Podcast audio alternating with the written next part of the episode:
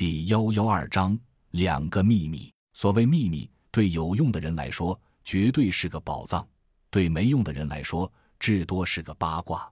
而生活中，百分之九十五以上的秘密都是八卦，百分之四左右的是内幕消息，只有百分之一才是真正意义上的秘密。红蜘蛛坐在长条凳上，不知道为什么，情绪显得有些亢奋。似乎是摆脱了一段梦魇，重新回到人间的那种亢奋。没有人会在乎他有什么想法，他的一言一语都通过加密视频的方式，第一时间实时传送回研究所 LZ 基地，自有测谎专家全程检测。听到红蜘蛛说的话，吴所长和所有专家都陷入了呆滞。但是从各个角度的测谎结果反映，红蜘蛛说的是真话。越听。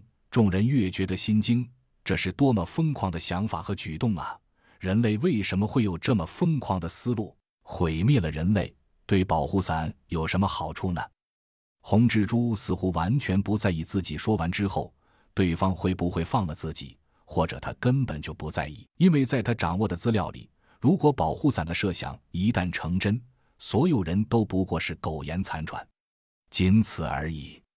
首先送上的第一个秘密，关于那条长虫子，那是保护伞的最新产物，是保护伞运用病毒和基因技术结合的最新式作型产品。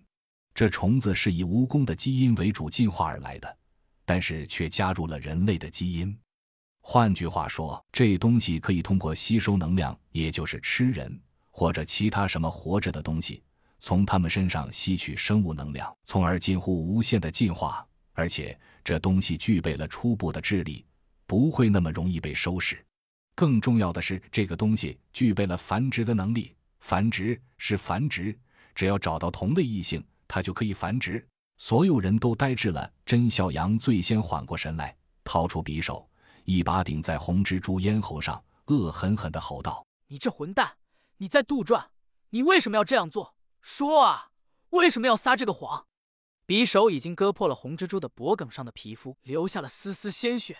耳机里传出了吴所长的声音：“笑阳，冷静些，不要乱来，听听他还要说什么。”甄笑阳狠狠地瞪着红蜘蛛的眼睛，红蜘蛛毫不退让地和他互瞪着，没有说话，却也没有退却的意思。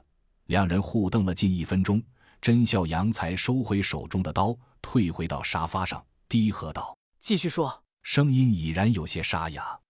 身旁的人很理解甄孝阳的举动，所以并没有阻拦他，而是静静地看着他出刀收刀。